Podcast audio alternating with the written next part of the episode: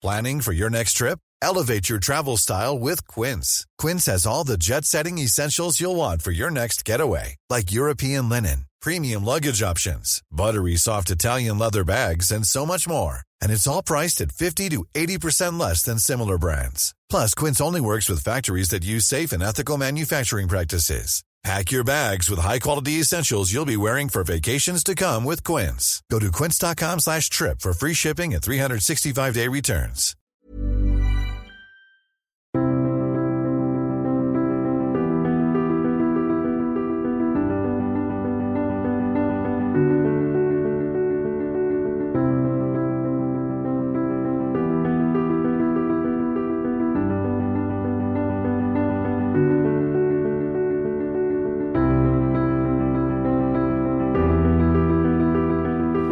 La laïcité est l'un des thèmes fondateurs de la République, un pilier incontournable, régulièrement évoqué. On pense bien évidemment à la loi de 1905 qui régit les rapports entre l'État et l'Église, et puis qui régit également cette question de liberté religieuse et de liberté des consciences. C'est évidemment un thème important de la République, un thème qui s'inscrit d'ailleurs dans le thème 5 de ces nouveaux programmes d'histoire, de, de, spécialité pour les premières. Thème 5, analyser les relations entre État et religion laïcité, liberté de conscience, liberté religieuse. Et pour traiter de cette question, je reçois aujourd'hui Emmanuel Tawil. Bonjour. Bonjour. Merci d'avoir accepté notre invitation. Vous êtes docteur en droit et ainsi que docteur en droit canonique, maître de conférence à l'université Paris 2 Assas, euh, HDR, donc habilité à diriger des recherches, et vous travaillez essentiellement sur ces questions de, laïcité, de liberté religieuse, et vous publiez d'ailleurs à la rentrée 2019 un ouvrage qui s'appelle Culte et congrégation, au pluriel, qui paraît aux éditions Dalloz, une célèbre édition juridique. Alors, quand on parle de la laïcité, on pense bien évidemment à la loi de 1905, on en reparlera parce qu'elle est souvent euh, évoquée dans le débat public, mais euh, comme souvent en France, un des commencements, c'est la Révolution française. Et est-ce que la Révolution française, par rapport à ces questions de laïcité, est dans la continuité de la vision gallicane de, des rois de France, ou est-ce qu'elle marque une rupture dans ces rapports entre État et religion? Il y a une rupture hein, importante qui est euh, l'affirmation du principe euh, qui est contenu à l'article 10 de la Déclaration des droits de l'homme et du citoyen d'août 1789, selon lequel nul ne peut être inquiété pour ses croyances, même religieuses. Mais au fond, ce principe, il était dans les esprits, il était dans les esprits parce que déjà il y avait eu des réformes, des réformes législatives à la fin de l'Ancien Régime qui avaient comme objectif de, de stabiliser euh, la situation des, des protestants. Euh, on parlait aussi de la même chose pour les Israélites. Et, et donc, on est, c'est dans une sorte de continuité par rapport à l'époque immédiatement, euh, immédiatement passée. Parce que Louis XVI avait accordé la liberté de culte aux protestants. Oui, en 1787, avec toutes les questions liées à l'état civil qui, qui allaient avec. Et donc, et, donc déjà, on était dans une, dans une phase qui allait vers la liberté, euh, vers l'affirmation de la liberté religieuse et de la disparition de ce que nous appellerions aujourd'hui euh, les, discriminations qui peuvent être fondées sur la religion. Attention à ne pas faire un, à ne pas faire euh, un, contresens historique. Hein. C'est ce que, ce que je veux dire par là, c'est que on était dans, un, dans une démarche qui visait à reconnaître les, les cultes, les cultes minoritaires. Mais en même temps, on est, resté très gallicant. Et on est resté très gallicant euh, de, de, de, de, deux façons. Euh, il y a deux signes très, très nets. Euh, D'abord, le plus évident, c'est l'adoption de la constitution civile du clergé en, en, 1790, qui est une réforme considérable, dont la portée est considérable et dont les conséquences sont, extrêmement importantes. Et cette réforme qui aboutit à l'adoption de la constitution civile du clergé, c'est la conséquence d'un premier texte qui intervient dès novembre 1789, qui est la nationalisation des biens du clergé. Et nous, vivons encore sur euh, ces conséquences, sur les conséquences de la nationalisation des biens du clergé, quand on s'intéresse au régime de la plupart des, édifices du culte catholique. Alors, il faut quand même être clair. Quelle est l'une des raisons de la Révolution française? On le sait. Euh, si les États généraux sont convoqués, c'est pour régler un problème fiscal un problème de, de, de financement euh, de l'État. L'État a besoin d'argent. Et en novembre 1789, pour trouver de l'argent, à l'initiative de M. de Talleyrand, de, de M. de Talleyrand, qui était, comme vous le savez, évêque d'Autun, à l'initiative de Talleyrand, l'Assemblée nationale décide de nationaliser les biens du clergé à charge pour, pour l'État d'assurer un traitement convenable aux membres du clergé. Euh, de cette nationalisation des biens du clergé, on, a abouti euh, dès 1790 à une sorte de... C'est assez logique au fond.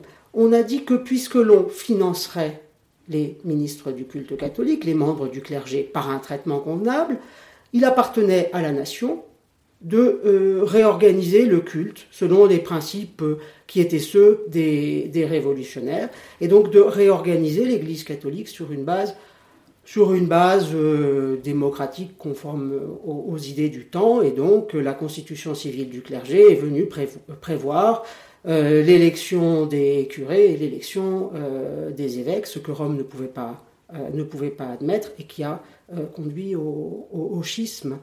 Euh, et, le schisme entre euh, l'Église qui suivait la constitution civile du clergé, qu'on a appelée l'Église constitutionnelle, et l'Église qui refusait la constitution civile du clergé, qui était restée fidèle à Rome. Mais c'est un, c'est un point particulièrement important et central dans l'histoire de la Révolution, de, de la Révolution française, puisque comme comme, euh, comme cela est très bien connu, les, les, les ministres du culte catholique qui refusaient euh, la constitution civile du clergé ont été persécutés. Et donc les, les biens ont été nationalisés afin d'être vendus pour payer la dette de l'État Oui, mais tout n'a pas été revendu, on, pourra revenir sur cette question. Tout n'a pas été revendu et une partie a été remise à la disposition du culte catholique après la, après la Révolution. Il y a cet autre aspect paradoxal, c'est que finalement, sous l'Ancien Régime, État et Église sont assez indépendants, notamment au niveau des finances. Et c'est finalement la Révolution qui transforme les, les curés ou les, les, enfin les prêtres ou les, les religieux euh, en une sorte de fonctionnaires en les rémunérant. Oui, c'est une situation un peu étrange qui d'ailleurs, de ce point de vue, s'agissant du traitement des ministres du culte, n'a pas duré. En, dès 1795, c'était terminé. Il y a eu une première séparation en 1795 qui a mis un terme au financement euh, par l'État, au traitement par l'État des, des, ministres du culte, même euh, les, ministres dits constitutionnels, c'est-à-dire qui suivaient la constitution civile du clergé. Mais cette première séparation n'a pas, n'a pas eu pour effet de mettre un terme à la persécution euh, contre les, les réfractaires. Et ça revient ensuite avec le Concordat, on va y, on va y arriver, où là, de nouveau, euh, les, ministres du culte sont rémunérés par l'État. Exactement. Alors le Concordat, son principal objectif, c'est de mettre un terme à cette situation dramatique qui est le schisme au sein de, l'Église en France. Euh, Bonaparte, donc, prend le pouvoir et il, a déjà eu l'occasion de montrer une forme de, sinon de bonne volonté, mais disons du moins de, volonté d'aboutir à, une normalisation des relations euh, avec le Saint-Siège. Euh, et il conclut en 1801 le Concordat, euh, le Concordat qui prévoit un certain nombre de, choses importantes. D'abord, la démission de tous les évêques, qu'ils soient constitutionnels ou, réfractaires. Euh, et la nomination de nouveaux évêques, qui, nomination qui se fait en accord entre euh, le, gouvernement et le, Saint-Siège, et puis qui prévoit aussi de remettre à la disposition du culte catholique les édifices qui du culte qui n'ont pas été aliénés. Et les édifices du culte qui n'ont pas été aliénés sont remis à la disposition euh, des évêques pour que le culte catholique puisse s'y dérouler. Et ces édifices du culte, ben, ils sont toujours à la disposition des évêques. Il y a une mise à disposition sans transfert de propriété en quelque sorte, et la loi de 1905 euh, a consacré le principe qui était contenu euh, dans le concordat et dans, les, articles organiques. Par exemple, dans les communes, souvent les, presbytères sont propriété de la commune, mais mis à disposition des curés pour pouvoir euh, y loger. Alors ça, c'est un, autre, problème.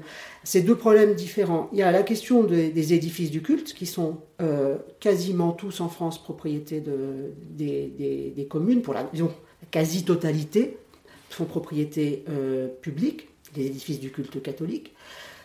Et les, presbytères, quand ils sont euh, propriétés des communes, sont mis à la disposition, mais pas gratuitement. Là, en général, il, y, a une, euh, il y a un contrat de bail, hein. il y a une obligation de, payer un loyer parce qu'ils sont considérés comme appartenant au domaine, euh, au domaine privé. Mais pour les édifices du culte, c'est-à-dire là où on célèbre, où on célèbre la, messe hein, pour, les, pour les catholiques, là où on célèbre les offices, ces édifices sont propriétés des personnes publiques, généralement les communes, pour la grande majorité, la quasi-totalité, ce sont les communes qui sont propriétaires, et ils sont mis à disposition euh, en vertu d'une affectation légale prévue par la loi de 1905, mais la loi de, 1905 n'est venue que confirmer les principes qui avaient été posés en 1801 dans le Concordat et en 1802 dans ce que l'on appelle euh, les articles euh, organiques, du culte catholique. C'est que le Concordat a duré quasiment un siècle, enfin un peu plus d'un siècle, 1905. Euh, il n'a pas été remis en cause au moment de la Restauration Ou est-ce que la Restauration modifie un petit peu ou... Si, il a été remis en cause au moment de la Restauration, mais en réalité, il aurait pu être mis en, cause bien plus tôt. Il a, parce que, donc en 1801, le, Concordat est, est signé dans la joie, euh, dans la joie de, tout le monde, hein, parce que ça met un terme à une crise, euh, une crise religieuse extrêmement importante. Mais dès 1802, euh, Bonaparte fait en sorte que toute la liberté que le Concordat pouvait accorder au culte catholique soit encadré par des interventions de l'État beaucoup plus grandes, et c'est justement l'objet de cette loi de 1802 qu'on appelle les articles organiques du, culte catholique. Euh, cette loi, elle vient contrôler, prévoir des modalités de contrôle euh, de, l'Église catholique qui sont tout à fait traditionnelles au fond, parce que ce sont les, anciennes techniques qui existaient à l'époque euh, de l'Ancien Régime, notamment ce que l'on appelle le platchette, qui et l'obligation de, de, faire publier par l'État les documents, euh, les documents euh, adoptés par Rome. Et puis, euh, ce qui est très important tout au long du XIXe siècle, l'appel comme d'abus, qui, sous l'Ancien Régime, permettait aux, au, Parlement, aux anciens parlements qui étaient des cours de justice, hein, pour l'essentiel, de juger des affaires de, de l'Église. Et tout au long du XIXe siècle, c'est le Conseil d'État qui euh, exerce cette, euh, cette mission. Il, existe jusqu'en 1905, euh, ce, que, ce qui s'appelle au début l'appel comme d'abus parce qu'on n'entend pas trop distinguer de ce qui existait auparavant. Et après, à la fin de la période, plus tardivement après, après 1870, on dira que c'est un recours parce que, parce que l'on veut signaler que c'est une procédure qui est essentiellement de nature juridictionnelle, ce qui est très contestable et contesté. mais en, tout cas, c'est une procédure qui existe et qui est mise en œuvre tout au long du, du, du, 19e siècle.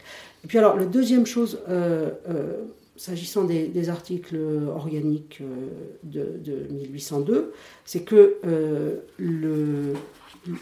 ce qui est adopté en 1802, ce sont les articles organiques du culte catholique, mais aussi des articles organiques pour le culte protestant, ou plutôt pour les deux cultes protestants, puisque sont reconnus en même temps euh, les deux cultes protestants euh, présents sur le territoire. Luthérien et calviniste. exactement, le culte luthérien et le culte calviniste. Et euh, vont, va être reconnu et organisé par l'État à partir de, 1807 et 1808 euh, le culte israélite. Donc la période de, que l'on appelle concordataire, le 19e siècle, est une période au cours de laquelle, en réalité, il y a une reconnaissance de plusieurs cultes. Ce n'est pas un culte catholique unique. Il n'y a pas de violation de, de, la liberté de culte au 19e siècle. Il y a organisation des quatre cultes reconnus, le culte catholique, les deux cultes protestants et le culte israélite, dans un cadre de droit public avec un contrôle étatique qui s'avère plus ou moins fort tout au long du XIXe siècle. Mais en tout cas, ce n'est pas une époque où il n'y a qu'un seul culte qui serait, mm. qui serait officiel. L'autre aspect de la Révolution française aussi, c'est de mettre en place une organisation sociale un peu parallèle à celle de l'Église. Par exemple, les mariages. Avant, il n'y avait que des mariages religieux. Il y a la mise en place d'un mariage républicain. Il y a un baptême aussi républicain qui existe, même s'il est moins pratiqué. Euh, pareil aussi pour l'enregistrement, euh, euh, l'enregistrement civil se faisait dans les paroisses. Il se met en place ensuite, dans les mairies. Donc on a l'impression que la République mime euh, l'organisation sociale mise en place par l'Église catholique pour en proposer une version euh, républicaine et laïcisée bah, Par certains points de vue, c'est incontestable. Euh, c'est ce qu'ont ce voulu faire à un moment les, révolutionnaires, en tout cas, mais pas dans la première période, hein, plutôt, plutôt en avançant à partir de 1792.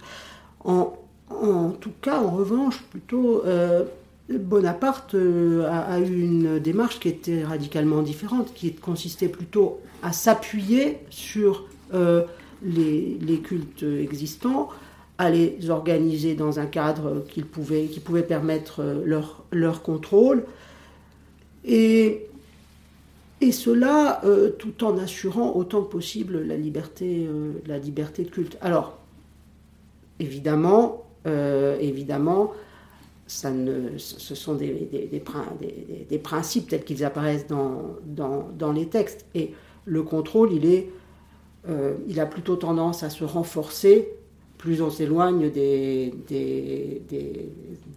articles organiques. C'est-à-dire qu'en avançant dans, le consulat et dans l'Empire, euh, le contrôle a plutôt tendance à se renforcer et les libertés à se, à diminuer. Et puis, euh, donc à la fin du XIXe siècle, il y a une remise en cause du concordat chez les républicains euh, les plus virulents, euh, Jules Ferry notamment, Léon Gambetta, et, et, ça a abouti donc à la loi de 1905. Peut-être revenons sur la jeunesse de la loi de 1905 parce qu'elle n'a pas été mise en place. Enfin, il y, a, il y a des débats. il y a notamment différentes visions entre Émile Combes, Valdec Rousseau. Certains ont une vision plus ou moins dure ou plus ou plus ou moins ouverte, ça dépend comment on regarde les choses. Euh. Mais ce qui est surprenant, enfin surprenant, peut-être aussi un côté un peu paradoxal, c'est qu'on veut, mettre en place une séparation de l'Église et de l'État qui avait été une, union forcée en quelque sorte, puisque c'est la République qui avait créé cette union euh, au moment de la Révolution, et maintenant elle veut la séparer. Oui, c'est un peu ce qui, se passe, mais dans un moment qui est très, particulier. Euh, en, réalité, dans les années 1890, euh, les, partisans de la, séparation, euh, certes, étaient relativement nombreux, mais ce il n'était guère imaginable que la, séparation aboutisse à, cette époque-là. lorsque le pape Léon XIII a, permis la reconnaissance de la, de la, de la République, la de la légitimité euh, de la, de la République. c'est cette grande question du, du ralliement, hein, à partir de 1892. Euh, à, à, ce moment-là, les relations euh, entre, entre la, la, France et le Saint-Siège n'étaient pas si mauvaises et, il n'était pas véritablement évident que, qu'elles aboutissent à, à, la à la rupture et à, la, et à la, fin du régime concordataire. Euh, Léon XIII attendait beaucoup de la France. C'est des, choses qu'on sait peu, euh, qui pourtant sont tout à fait attestées. Léon XIII attendait beaucoup de la France républicaine. Euh, il, a, il, a même, il a même eu l'occasion de, de, dire qu'il pensait que Valdec Rousseau était, était quelqu'un qui a été très spirituel, qui était très porté par une vision spirituelle. Non, c'est un, ce n'est pas une, période, les années 1890, qui euh, conduit nécessairement à, la, rupture. Ce qui conduit euh, peu à peu à la rupture, c'est euh, l'affaire Dreyfus, la succession des événements hein, qui conduit de, l'affaire Dreyfus, et puis, et puis l'arrivée, l'arrivée au pouvoir d'une majorité beaucoup plus, beaucoup plus radicale avec, euh, avec euh, un président du Conseil qui était Milcombe. Mais Émile Combes, qui est profondément anticlérical, ne sait pas dans les premiers temps euh, durant lesquels il a exercé la présidence du Conseil, il ne, il ne sait pas si euh, il, veut aboutir réellement à, l'adoption d'une loi de séparation et à la rupture euh, du concordat. Ce n'est pas si évident parce qu'il en voit les intérêts. Il voit les avantages que le gouvernement peut tirer du concordat. Donc, il y a une succession d'événements.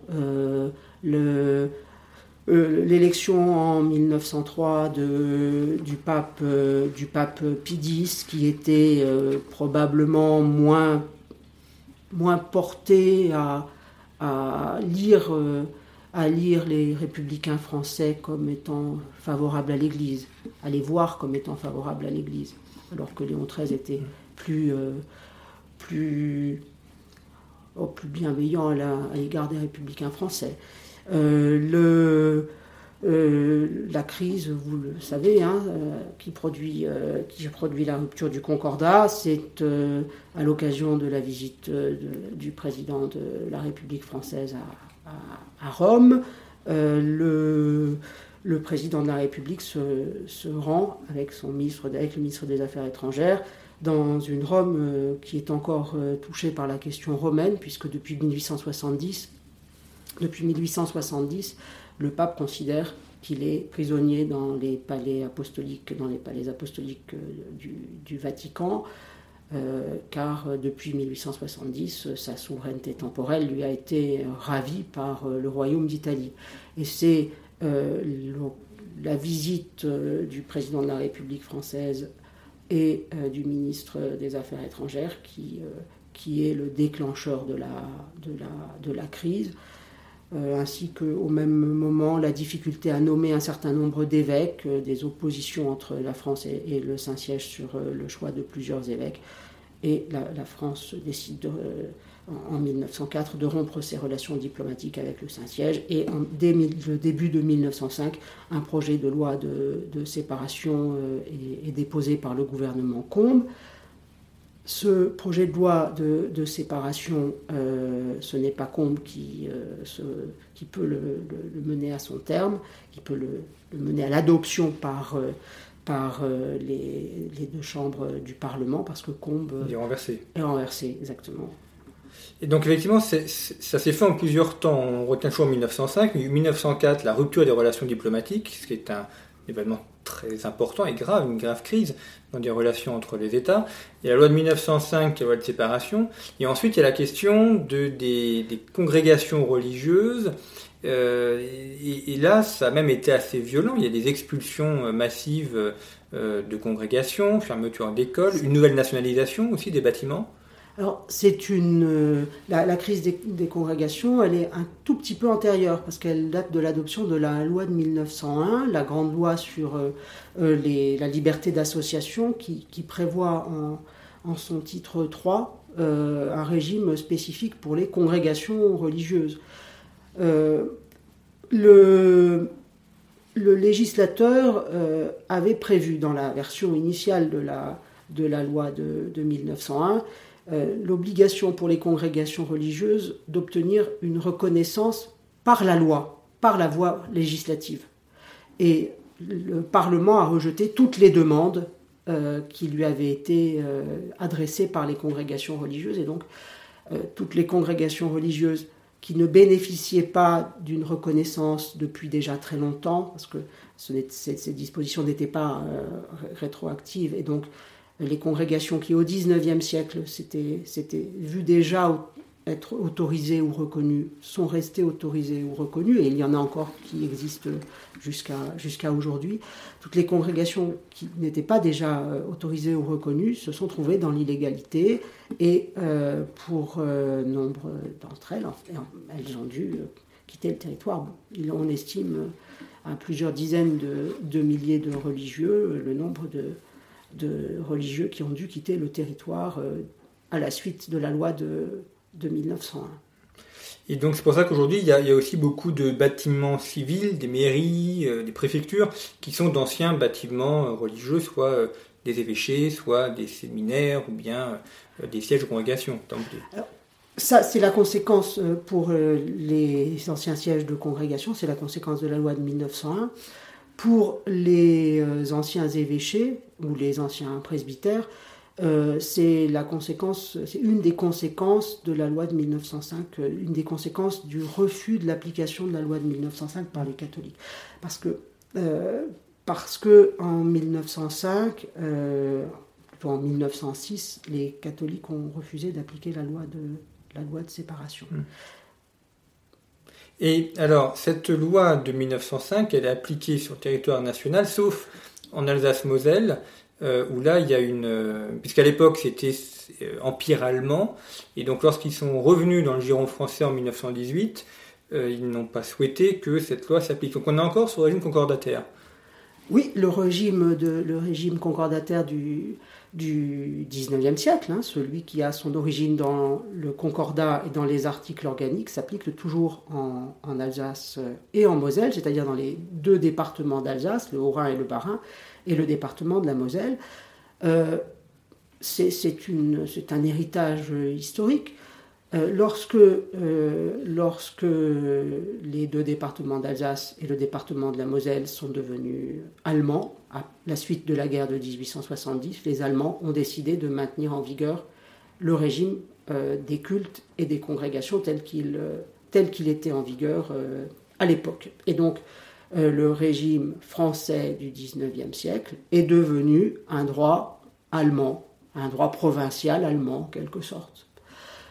Euh, et il est resté en vigueur avec des modifications importantes, notamment, euh, notamment portant sur l'enseignement, sur l'obligation d'un enseignement religieux dans le, dans le secondaire, des questions aussi importantes, comme le, traitement des ministres du culte, ont fait l'objet de textes, de textes spécifiques à l'époque allemande. Mais l'essentiel du régime de, Bonaparte, l'essentiel du régime des cultes reconnus, a été maintenu euh, pendant la période allemande. Et en 1918, euh, la France a, décidé de conserver pour euh, les trois départements d'Alsace et de Moselle, de conserver le régime tel qu'il s'appliquait à, l'époque. Euh, ça a été euh, consacré à deux reprises, une loi de 1919 et une loi de, de 1924 sont venues consacrer le, maintien du régime, euh, des cultes et des congrégations en Alsace. Et est-ce qu'il y a eu des modifications importantes dans, cette loi de 1905 au cours du XXe siècle ou est-ce qu'elle est restée telle qu'elle sans, modification? Il y a eu des modifications importantes, euh, même très rapidement, ce qui est euh, euh, assez, assez notable. la première et d'une certaine façon la principale modification de la loi de, de 1905, c'est une modification implicite qui intervient dans une loi du 2 janvier 1907. Alors, c'est la conséquence du refus des catholiques de constituer des associations cultuelles, c'est-à-dire les associations qui devaient devenir propriétaires de tous les, de tous les biens qui appartenaient à ce qu'on appelait les établissements publics du culte. Alors c'était le cas des séminaires, des, euh, des presbytères, de la plupart des presbytères, euh, et il y avait un patrimoine de ces établissements publics euh, des, cultes reconnus relativement important. Les Israélites et les protestants sont devenus propriétaires de, ces biens-là, les catholiques non. Et Pourquoi ils ont refusé par rapport aux protestants ou Israélites parce que euh, le, pape, le pape Pidis a considéré que la, la forme associative telle qu'elle était prévue dans la loi de, 1905, la forme des associations cultuelles, n'était pas conforme à, la constitution de l'Église, à l'organisation de l'Église catholique. Et que euh, le caractère euh, extrêmement démocratique euh, et, l'absence, du moins c'était ainsi qu'on le comprenait à l'époque, l'absence de, contrôle hiérarchique suffisamment fort, euh, risquait, de, risquait de, porter atteinte à l'unité de, l'Église catholique en, en, France. D'accord. Et donc le fait que donc c'est un des éléments pour lesquels les bâtiments ont été nationalisés. Et, ensuite, il a, fallu organiser le, les associations catholiques. Alors, en, 1907, euh, le, problème qui se posait était, était le, suivant. La loi de, de 1905 impliquait que les euh, édifices du culte, donc les 40 000 églises qui étaient déjà pour la plupart d'entre eux propriété publique, hein, compte tenu de la nationalisation des biens du clergé intervenue en 1789. La loi de 1905 impliquait euh, l'obligation d'une, de constituer une association cultuelle, non seulement pour recevoir le patrimoine mmh. des anciens établissements publics du culte, mais aussi pouvoir utiliser les, euh, les édifices du culte. Sans association cultuelle, les catholiques se trouvaient hors la loi, et la lettre de la loi de 1905 ne rendait pas possible l'exercice du culte dans les édifices du culte utilisés jusqu'alors pour le culte catholique. Il a fallu que le législateur euh, intervienne avec la loi du 2 janvier 1907 pour, euh, bah, pour euh, rendre possible le libre exercice du culte dans, dans les édifices affectés à, au culte catholique. Et puis la loi de 1907 prévoit aussi un principe très important. Ce principe, c'est qu'il euh, est possible d'avoir recours à d'autres associations que les associations prévues par la loi de 1905 qu'on appelle des associations cultuelles. Il est possible d'avoir recours à des associations ordinaires, celles prévues par la loi de, de 1901, euh, y compris pour l'exercice du culte. Et donc c'est une loi qui modifie en profondeur la loi de 1905 et elle intervient dès le 2 janvier 1907. Intéressant parce qu'on a toujours l'impression, enfin, quand on parle d'une loi immuable, euh, vierge et pure de toute euh, scorie, en fait, on se rend compte qu'il euh, y a eu des interprétations, une jurisprudence et des modifications législatives. Euh, peut-être si, on arrive maintenant, euh, on a bientôt à la fin de notre émission, donc à, la période plus contemporaine, euh, dans ces rapports entre liberté de conscience et liberté religieuse, il y a une question qui a été abordée au cours des, des 20 dernières années, notamment la question du port du vêtement, notamment du voile islamique. Est-ce que il n'y a pas la contradiction dans la, à vouloir l'interdire dans certains lieux publics, considérer que c'est pas une atteinte à la liberté religieuse, euh, ou est-ce qu'au contraire ça rentre dans le cadre de la laïcité et que l'État peut donc décider euh, de vêtements autorisés ou interdits dans les bâtiments publics. Il y a eu plusieurs, euh, plusieurs interventions législatives pour interdire le, port de, de, signes, de signes religieux et pour interdire le port du, du, voile intégral. Alors, le, plus important, évidemment, c'est la loi du 15 mars 2004 euh, qui interdit le port de signes religieux euh, ostensibles. Ostensible, c'est pas la formule qu'emploie la loi, mais c'est ça que ça veut dire. Euh, dans les, dans les établissements scolaires primaires, c'est pas dans le primaire que le problème se pose le plus, et, et secondaires, donc dans l'enseignement public, et puis il y a eu la loi de, 2010 euh, sur, le, voile euh, intégral. La loi de, 2004, euh, la loi du 15 mars 2004, elle est tout à fait importante et significative parce qu'elle intervient après 15 ans d'application d'une jurisprudence du Conseil d'État qui disait exactement le contraire. C'est-à-dire que la jurisprudence du Conseil d'État, à partir d'un avis du 27 novembre 1989 euh, était venu poser le principe selon lequel le port d'un signe religieux euh, était légitime pour l'usager du service public, y compris pour l'usager du service public de, de, l'enseignement, dès lors qu'il n'y avait pas d'atteinte à l'ordre public. Et donc la, loi de, euh, de, 2004 est venue en opposition avec une jurisprudence qui était celle euh, du Conseil d'État. S'agissant de la, loi de, 2010, ce qui est euh, tout à fait significatif, c'est que elle, a été euh, validée par le Conseil constitutionnel.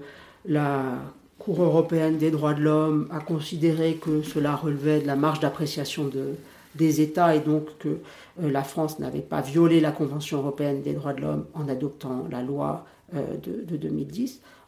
En revanche, nous, la France a été condamnée pour la loi de 2010 par le Comité des droits de l'homme des Nations Unies qui a considéré en 2018 que euh, la loi euh, interdisant le, port du voile intégral, la loi euh, de 2010, était contraire au pacte, au pacte international sur les droits civils et politiques. Et là, c'est un, autre argument qui va être évoqué, c'est l'argument de, trouble à l'ordre public, considérant qu'une personne qui a le visage entièrement couvert et, peut potentiellement causer un problème d'ordre public.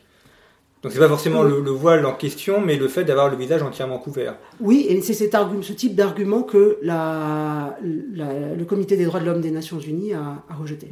Euh, l'autre point peut-être délicat, c'est de définir ce qu'est un signe religieux, parce que si on compare avec l'Italie, par exemple, dans l'Italie il y a des croix, des crucifix dans les écoles publiques, considérant que ce n'est pas un signe religieux, mais un signe culturel.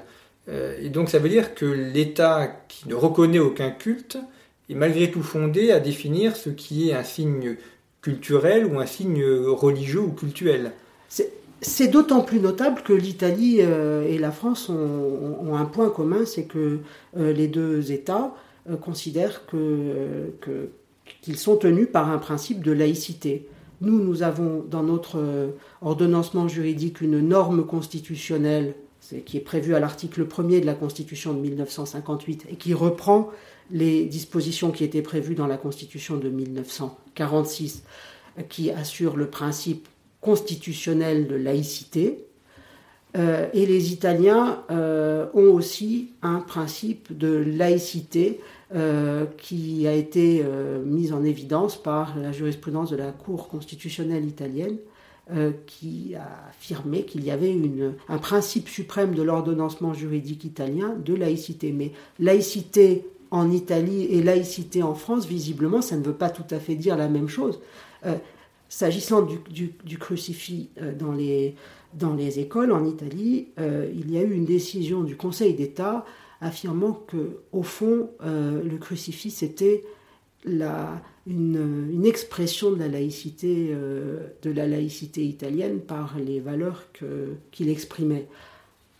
C'est pas tout à fait la même interprétation qu'on fait en France du même objet.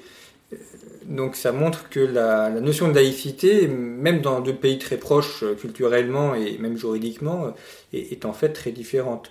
Hum, peut-être dernière question, euh, parce que c'est aussi un sujet qui revient régulièrement, enfin tous les ans à la période de Noël, c'est la question des, des crèches. Euh, de savoir si on peut ou non les installer dans les espaces publics et notamment euh, dans les mairies, parce que euh, en Provence, par exemple, bah, ça se fait parce qu'il y a la tradition des descendants de Provence, et donc là aussi, on voit que la, définition, la, limite entre un symbole culturel lié à une fête fêtée par tous, catholique ou non, et un, symbole religieux est, parfois assez mouvante. Oui, et le la frontière, euh, c'est celle, qu'a posée le Conseil d'État dans, sa jurisprudence.